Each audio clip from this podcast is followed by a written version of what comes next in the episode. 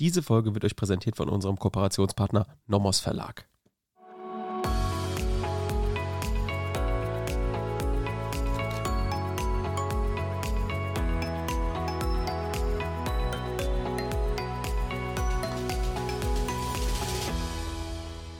Willkommen zu einer neuen Folge Kurz erklärt. Heute sind wir wieder unterwegs im Strafrecht, aber bevor wir in Strafrecht praktisch richtig eintauchen, haben wir noch eine Hausmitteilung zu machen. Und zwar, ähm, wie ja viele wahrscheinlich wissen, bin ich wissenschaftlicher Mitarbeiter jetzt inzwischen ähm, am Lehrstuhl an der Universität Speyer für öffentliches Recht. Und da ich jetzt neben der Dissertation weiter immer an Podcasts arbeite und irgendwie versuche so ein bisschen ähm, ja, so Lücken auf Spotify, auf Apple Podcasts abzudecken. Und ich zu meinem zweiten Examen und zu meinem ersten Examen hin ähm, auch jetzt neben diesem Kurzerklärt-Podcast immer überlegt habe, ja, es müsste so ein, so ein Rechts-News-Podcast geben, insbesondere im Hinblick auf die mündlichen Prüfungen, dass man am Ende der Woche immer mal zusammengefasst bekommt, was ist denn jetzt in der Woche los gewesen an den Gerichten. Ne, es gibt ja äh, reihenweise für die normalen News, also beispielsweise von der Zeit Was Jetzt, das gibt es immer morgens, der Frühdenker von der FAZ ähm, und von der SZ gibt es auch noch was und da hat man morgens immer was für die Nachrichten am Tag und am Abend auch wieder was, um die Nachrichten vom Tag nochmal zu wiederholen oder sich nochmal ja, noch anzuhören, was war da am, am Tag so los. Aber für Jura, rein Jura gibt es das nicht. Es gibt noch FAZ-Einspruch, das macht dann, es wertet aber so alles so ein bisschen politisch aus und macht das auch so Mitte der Woche. Also es ist keine wirkliche Wochenzusammenfassung. Und deswegen habe ich mir gedacht, ah, ich würde immer gerne mal so eine juristische Presseschau am Ende der Woche machen für Jurastudierende, für Referendarinnen und Referendare, für die Praxis, einfach, dass man einen wöchentlichen Überblick hat über das, was an den Gerichten, wie gesagt, passiert ist und auch vielleicht Gesetzesvorhaben, einfach alles, was für die Prüfung wichtig ist. So, und da habe ich hier, äh, auch wenn im Speyer-Semester, eine Kollegin kennengelernt, die jetzt inzwischen auch hier wissenschaftliche Mitarbeiterin ist. Wir haben uns zusammengesetzt und einen Podcast entwickelt. Das geht jetzt, ging jetzt über mehrere Wochen und den haben wir jetzt vorbereitet und der startet am 7.7. Der Podcast heißt Recht aktuell, die wöchentliche juristische Presseschau der Universität Speyer. Und hierfür arbeiten wir uns praktisch immer während der Woche durch die ganzen juristischen Themen, die anfallen an den Gerichten, die wichtigsten natürlich nur, und werden das am Ende der Woche immer freitags zusammenfassen. Also ich würde mich sehr freuen, wenn ihr da mal reinhört. Es ist, glaube ich, für euch auch sehr nützlich, weil alle, die hier den Podcast hören, die bereiten sich auf irgendwie, auf irgendeine Weise auf irgendeine Prüfung vor. Deswegen ist das am Ende der Woche 15 Minuten eine kurze Zusammenfassung, was ist an den Gerichten los, mit den Leitsätzen, wenn es ein Urteil ist oder mit den wichtigsten Punkten aus Gesetzesvorhaben. Würde ich mich sehr freuen, wenn ihr da mal reinhört. Es startet, wie gesagt, am 7.7., also in jetzt anderthalb Wochen. Und äh, ja, ich glaube, das wird eine, eine gute Sache. Ist, ähm, inzwischen auch alles eigentlich soweit vorbereitet. Und es kommt dann auch immer wöchentlich. Das heißt, ihr habt jeden Freitag 15 Minuten einfach nochmal alle Rechtsnews zusammengefasst. Ja, das äh, soll es auch schon gewesen sein mit den Hausmitteilungen. Was heißt, das soll schon gewesen sein? Das waren jetzt zwei Minuten, aber das war mir jetzt wichtig, dass man, äh, dass ich das einfach mal nochmal euch äh, erzähle, weil es ist ein Projekt, was mir sehr am Herzen liegt und was auch sehr aufwendig ist, werdet ihr sehen. Deswegen, ähm, ja, genau. Soweit erstmal für heute mit den Hausmitteilungen. Jetzt starten wir natürlich mit dem Strafrecht. Was machen wir jetzt im Strafrecht? Wie ihr wisst, sind wir im Moment im Rahmen des Raubes unterwegs. Ne? Wir haben uns praktisch das ähm, Schema mehrfach vor Augen geführt. Wir haben uns angeschaut, ja, was ist Gewalt, was ist Drohung. Dann haben wir gesehen, aha, es hat eine Diebstahlskomponente, es hat eine Nötigungskomponente. Wie hängen die zusammen? Das haben wir uns auch schon im Prinzip angeguckt. Aber was wir jetzt heute anfangen werden, ist das wichtigste Thema im Rahmen des Raubes. Das sollte man einfach beherrschen. Deswegen machen wir da drei Folgen zu. Ganz wichtig, wir haben uns das jetzt so aufgeteilt, dass es für euch am besten verständlich ist. Also wir werden in der ersten Folge zu dieser Abgrenzung Raub, Erpressung, werden wir jetzt heute erstmal die Meinungen darstellen. Ne? Wir haben letzte Stunde schon ein bisschen so geschaut, wo kommt das her, wo kommt diese, dieser Streit her. Wir wissen, dass einfach die Literatur und Rechtsprechung da unter unterschiedliche Ansichten haben, insbesondere im Hinblick auf die Gesetzessystematik. Und deswegen haben sich da verschiedene Meinungen zu diesem Verhältnis Raub-Erpressung entwickelt, die für die Folge, für Anschlussdelikte und ähnliches natürlich super relevant sind. So, deswegen machen wir jetzt im ersten Teil, also heute, stellen wir die Meinungen dar und das war es auch schon. Also das wird dann relativ kurze Folge, so 10 Minuten, 15 Minuten. Und dann die nächste Folge wird eine längere, weil wir da praktisch alle Argumente für und gegen diese Meinungen darstellen. Warum trennen wir das? Ne? Könnt ihr euch ja fragen, ja, warum machen wir das nicht in einer Folge? Ja, weil ich das wichtig finde, dass man erstmal die Meinungen hat. Denn ihr macht auch in der Klausur erst klein a, Mindermeinung, klein b, herrschende Meinung. Und dann praktisch das klein c ist dann im zweiten Teil, nämlich die Stellungnahme, also die, der Austausch der Argumente. Und das machen wir jetzt, wie gesagt, im zweiten Teil, also nächste Woche. Und im dritten Teil machen wir das, was vielleicht für euch besonders relevant ist. Das ist, ist ein Formulierungsbeispiel. Also wir zeigen euch, oder ich zeige euch vielleicht aus einer von meinen Klausuren ähm, oder aus meinen Lernmaterialien, habe ich immer so mir praktisch ganze Streitstände ausformuliert. Einfach, dass man mal weiß, wie schreibt man das und eine Orientierung hat, wie man die Argumente austauscht. Dieses Formulierungsbeispiel werden wir euch geben in der, in, praktisch in dem letzten Teil, dass ihr einfach mal hört, wie hört sich sowas an, wie wäre, ich sage jetzt nicht perfektes Formulierungsbeispiel, weil sonst kommen dann alle nach den Klausuren, ich habe doch von euch das perfekte Beispiel genommen. Das ist einfach das Beispiel, was ich euch an die Hand gebe, was ihr dann einfach benutzen könnt für die, für die Klausur. Aber natürlich unter Vorbehalt, es muss nicht alles so stimmig sein. Also jedenfalls die Reihenfolge der Argumente ist natürlich von mir subjektiv beeinflusst, aber die Argumente stimmen natürlich. Deswegen könnt ihr euch daran auf jeden Fall ähm, orientieren. Genau, so viel der Vorrede. Jetzt steigen wir ein, aber gucken uns natürlich am Anfang nochmal ganz kurz das Aufbauschema an. Wie gesagt, damit ihr es nicht so viel äh, auswendig lernen müsst. Also, wir haben natürlich im Tatbestand, im objektiven Tatbestand, das Raubmittel, also das qualifizierte Nötigungsmittel mit Gewalt gegen eine Person, mit Drohung, mit gegenwärtiger Gefahr für Leib oder Leben. Dann haben wir die Diebstahlskomponente, ne, da können wir uns also auf die Folgen im Diebstahl beziehen. Fremde bewegliche Sache, haben wir alles schon definiert, auch in der letzten Folge nochmal. Aber für diejenigen, die nochmal vertieft in dieses, was ist fremd, was ist beweglich, was ist eine Sache, einsteigen wollen, die können natürlich nochmal die Folgen zum Diebstahl hören. Genauso ist es mit der Wegnahme. Die Wegnahme haben wir auch schon im Rahmen des Diebstahls ausführlich behandelt. Ähm, die Wegnahme setzt sich, wie gesagt, auf, aus diesem neuen Begründung neuen Gewahrsams und Bruch fremden Gewahrsams zusammen. Und wir haben uns in der letzten Folge angeguckt, aha, wo müssen wir jetzt unseren Streit, den wir heute beginnen, anführen? Den müssen wir bei Bruch fremden Gewahrsams anführen. Wenn wir also dann diesen Streit, den man natürlich nicht immer führen muss, aber nehmen wir mal an, wir hätten ihn hier führen müssen, dann bringen wir ihn beim Bruch des fremden Gewahrsams und dann kommen wir in den Vorsatz. Ne, dann müssen wir also Vorsatz zum qualifizierten Nötigungsmittel, zur fremden beweglichen Sache und zur Wegnahme prüfen. Dann kommt dieser Finalzusammenhang. Das ist der Zusammenhang, den wir schon öfter angesprochen haben, praktisch zwischen der Nötigungs- und der Diebstahlskomponente. Also platt gesagt hat der Gesetzgeber einfach Diebstahl und äh, Nötigung in einen Topf geworfen und der muss es natürlich irgendwie verbinden. Ansonsten könnte man ja einfach das so machen wegen Diebstahl bestrafen und wegen Nötigung. Aber es ist natürlich hier etwas Qualifiziertes, etwas Schlimmeres, etwas, was der Gesetzgeber stärker bestraft haben wollte. Und deswegen muss er die natürlich kombinieren. Und diese Kombination wird eben nicht im objektiven Tatbestand geprüft. Eine Mindermeinung sagt zwar, ja, wir brauchen auch irgendwie eine Kausalität äh, zwischen diesen beiden Komponenten, aber die herrschende Meinung sagt eben im subjektiven Tatbestand ähm, reicht uns das aus. Also die subjektive Finalität zwischen qualifizierter Nötigung und der Wegnahme. So, dann haben wir natürlich äh, die Absicht rechtswidriger Zueignung. Das setzt sich zusammen aus der Zueignungsabsicht, Rechtswidrigkeit der beabsichtigten Zueignung und dem Vorsatz bezüglich dem objektiven Merkmal Rechtswidrigkeit der beabsichtigten Zueignung. Dann kommt Rechtswidrigkeit und Schuld, dann sind wir fertig und natürlich behalten wir uns im Hinterkopf, ah, eventuell könnte es dann noch den Paragraph 250 geben, also den schweren Raub, den wir uns natürlich auch noch angucken werden.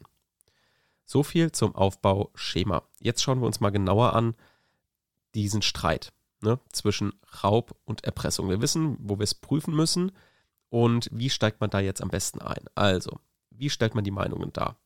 Ähm, es gibt eine herrschende Meinung und eine herrschende Lehre. Die herrschende Lehre ist die sogenannte Exklusivitätstheorie. Die herrschende Meinung, die Rechtsprechung und auch große Teile der Literatur, die gehen von einem Spezialitätsverhältnis zwischen der Erpressung und dem Raub aus. Was sagen jetzt die einzelnen Meinungen? Die einzelnen Meinungen sagen, in der, also die herrschende Lehre, die Exklusivitätstheorie, die sagt, ja, guck mal, ähm, der Gesetzgeber hat das doch so angeordnet. Der hat einmal den Diebstahl und den Betrug in Exklusivität gesetzt. Der hat also gesagt, es gibt einmal den Diebstahl und der steht Exklusivität zum Betrug. Und warum ist das jetzt so? Das ist so, weil wir im Betrug eine Vermögensverfügung reinlesen, weil wir eben den Charakter des Selbstschädigungsdelikts Betrug verstärkt haben wollen. Also wir wollen eben diese Vermögensverfügung reinlesen in den Betrug. Ähm, das ist auch möglich, ne? das hatten wir ja im Betrug gesagt. Also man kann ähm, zusätzliche Tatbestandsmerkmale in Strafgesetze hineinlesen, weil es eben den Tatbestand verengt. Das ist also mit Artikel 103 Absatz 2 Grundgesetz vereinbar. 103 Absatz 2 Grundgesetz sagt, dass eine Tat nur bestraft werden kann, wenn die Strafbarkeit gesetzlich bestimmt war, bevor die Tat begangen wurde. Das heißt, eine Ausweitung eines Tatbestandes, also eine Streichung von Tatbestandsvoraussetzungen, geht danach nicht. Aber eine Herein, ein Hereinlesen von Tatbestandsvoraussetzungen in ein Strafgesetz ist dadurch möglich, weil ja eben es zugunsten des Straftäters geht. Also es wird praktisch eine weitere Voraussetzung vorausgesetzt, die erfüllt sein muss, damit das Strafgesetz erfüllt ist. Und genauso haben wir es im Betrug auch gemacht. Denn wir haben gesagt, ja, der Betrug ist ein Selbstschädigungsdelikt. Und gerade die Vermögensverfügung, die ja praktisch das irgendwie freiwillig macht, das ist eben praktisch, oder das drückt den Charakter des, der Selbstschädigung aus. Jetzt beim Diebstahl ist es so, dass der Diebstahl Fremdschädigungsdelikt ist. Ne? Wir haben die Wegnahme, das ist die Begründung neuen Gewahrsams und vor allem der Bruch fremden Gewahrsams. Also ich schädige das Opfer. Ne? Bruch setzt immer voraus, dass der eine etwas anderes bricht, also gegen den Willen des Opfers. Und das ist eben durch die Vermögensverfügung beim Betrug nicht so. Soweit ist es klar. Aber jetzt sagt eben diese herrschende Lehre der Exklusivitätstheorie, ja, Paragraph 249 und Paragraph 253, also der Raub und die Erpressung, die sind strukturgleich. Nämlich Paragraph 253, also die Erpressung, ist strukturgleich zum Betrug. Das heißt, die sagen, ja, wir lesen da auch eine Vermögensverfügung rein und heißt dann auch gleichzeitig, aha, es steht im Exklusivitätsverhältnis zum Raub. Denn wir haben im Raub wieder die Wegnahme. Die ist ja ganz klar ähm, definiert im Gesetz. Das heißt, die leiten das auch so ein bisschen daher, weil sie gesehen haben, aha, im Raub ist eine Wegnahme und die Erpressung ist ähnlich formuliert wie der Betrug. Deswegen muss es eben strukturgleich sein. Werbung. Auch heute haben wir eine Empfehlung für euch und zwar eigentlich das, was ich sehr häufig schon empfohlen habe, weil ich davon einfach wirklich begeistert bin. Ich bin richtig neidisch ähm, auf diejenigen, die das jetzt während dem Studium entdecken, weil das hätte ich einfach super gern gehabt. Mir hätte das sehr geholfen. Das ist praktisch ein Handkommentar und zwar von Kindhäuser Hilgendorf über das Strafgesetzbuch. Und das ist auf 1500 Seiten komprimiert und ist praktisch ein Kommentar zum Lernen eigentlich, weil da alle Definitionen drin sind. Es sind alle Aufbauschemata und vor allem für 36 Euro. Also das war für mich das ausschlaggebende Argument. Es ist einerseits natürlich gut, es ist auch ausführlich, aber es ist halt alles kompakt in einem. Ich brauche nicht tausende Karteikarten, sondern ich kann einfach mit diesem Nomos-Kommentar kann ich lernen. Und das fand, also jedenfalls hat das immer mir geholfen, wenn man alles irgendwie kompakt beisammen hatte und nicht hier suchen muss und hier suchen muss.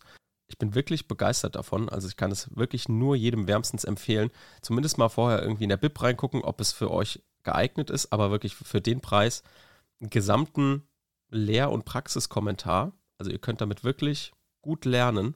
Ähm, ja, kann man eigentlich nicht mehr erwarten. Das ist wie fünf Lehrbücher in einem für 36 Euro. Ja, genau, deswegen meine Empfehlung und damit Werbung Ende. Ja, und wie grenzt man das jetzt voneinander ab? Ja, man grenzt das so ab, indem man nach der inneren Willensrichtung schaut. Ne, weil Vermögensverfügung ist etwas Subjektives. Das ist ja praktisch ähm, etwas, was wir dann immer aus dem Inneren versuchen, uns herzuleiten von dem Opfer. Das heißt, wir fragen uns einfach aus Sicht der Literatur oder der herrschenden Lehre, ist aus Sicht des Opfers eine Mitwirkung notwendig. Also wir versetzen uns in die Lage des Opfers und überlegen, ja, muss ich jetzt praktisch hier gerade mitwirken? Weil wenn das Opfer denkt, ja, ich muss mitwirken, dann liegt eine Verfügung vor, also Paragraph 253 und die Wegnahme ist abzulehnen. Dann handelt es sich um eine Erpressung. Wenn jetzt aber das Opfer denkt, wir setzen uns wieder ins Opfer rein, das Opfer denkt, ah, ich muss hier eh nicht mitwirken, dann handelt es sich eben um eine Wegnahme und eben nicht um eine Verfügung, weil das Opfer halt nicht mitwirkt oder auch, also es denkt, es muss nicht mit, mitwirken. Also als Zusammenfassung, die herrschende Lehre sagt Exklusivität zwischen Raub und Erpressung. Wir gucken nach der inneren Willensrichtung, weil wir in die Erpressung eine Vermögensverfügung als Tatbestandsvoraussetzung hineinlesen. Gucken wir nach der inneren Willensrichtung des Opfers und schauen, ob das Opfer denkt, es muss mitwirken. Wenn ja, handelt es sich um eine Vermögensverfügung und es ist eine Erpressung. Und eben kein Raub. Und Raub darf dann auch nicht bejaht werden, weil die stehen ja, wie gesagt, im Exklusivitätsverhältnis. So, kommen wir zur Rechtsprechung. Die Rechtsprechung sagt, ähm, dass Raub und Erpressung sich nicht ausschließen. Im Gegenteil, Erpressung ist das ist praktisch das Grunddelikt zum Raub. Die nehmen jetzt auch ein Strukturargument, denn die sagen, dass jetzt Paragraph 253 nicht zu Paragraph 263, so wie es die herrschende Lehre sagt, strukturgleich ist, sondern zu Paragraph 240. Also die sagen, dass praktisch ähm, nach dem Wortlaut von Paragraph 240 zu schließen ist, dass Paragraph 253 praktisch strukturgleich ist. Somit ist Paragraph 249 ein spezieller Fall des Paragraph 253, nämlich die Duldung der Wegnahme. Das ist praktisch also ein Unterfall des Paragraph 253. Und wie grenzen die jetzt voneinander ab? Die grenzen voneinander ab, indem man nach dem äußeren Erscheinungsbild geht. Das heißt, das kann man eigentlich gut voneinander unterscheiden. Die Exklusivitätstheorie geht von innen heraus, guckt nach der inneren Willensrichtung und die äh, Rechtsprechung guckt einfach von außen drauf. Also stellt sich vor, ich stehe daneben und die gucken dann, ja, wie sieht das für mich gerade aus, das Geschehen? Sieht es danach aus, als würde das Opfer etwas geben? Dann handelt es sich um eine Erpressung. Aber wenn das ähm, Opfer jetzt nichts gibt, sondern der Täter etwas nimmt, dann sieht es aus wie die Duldung der Wegnahme und es handelt sich um den Raub. Also eigentlich einfach zu unterscheiden. Hier gibt es natürlich noch ein paar Sonderfälle, die werden wir uns dann natürlich auch in den nächsten Folgen angucken. Aber erstmal so, um euch nicht zu stark zu verwirren, das ist erstmal der Grundsatz. Also Exklusivitätstheorie, die sagt, ja, Paragraph 253 und Paragraph 249, also Erpressung und Raub, stehen in Exklusivität zueinander und wir gucken nach der inneren Willensrichtung des Opfers. Muss das Opfer mitwirken? Wenn ja, also das Opfer denkt, es muss mitwirken. Wenn ja, dann ist es eben die Erpressung. Und wenn es denkt, ah, ich muss nicht mitwirken, dann handelt es sich um einen Raub. Die herrschende Meinung, nach der der auch folgen sollte, also die Rechtsprechung, die sagt, ja, Paragraph 253 ist Lex Generalis zu Paragraph 249. Und zwar deckt Paragraph 249 den Fall der Duldung der Wegnahme ab der so oder so in 253 der Erpressung vorhanden ist. Und wir grenzen jetzt die zwei voneinander ab, indem wir einfach gucken, ja, wie sieht es von außen aus? Ich stelle mich als Dritter daneben, bin jetzt also nicht in der Rolle des Opfers, sondern stehe daneben und gucke mir das Geschehen an. Wenn es aussieht wie ein Geben, handelt es sich um Erpressung. Wenn es so aussieht, als würde der Täter etwas nehmen, dann handelt es sich um einen Raub. Ganz einfach. Das ist äh, praktisch der Grundsatz. Beide Meinungen sind jetzt dargestellt und was jetzt für die eine, für die andere Meinung spricht, das gucken wir uns in der nächsten Folge an. Bis dahin wünsche ich euch noch eine schöne Woche. Bis nächste Woche. Tschüss.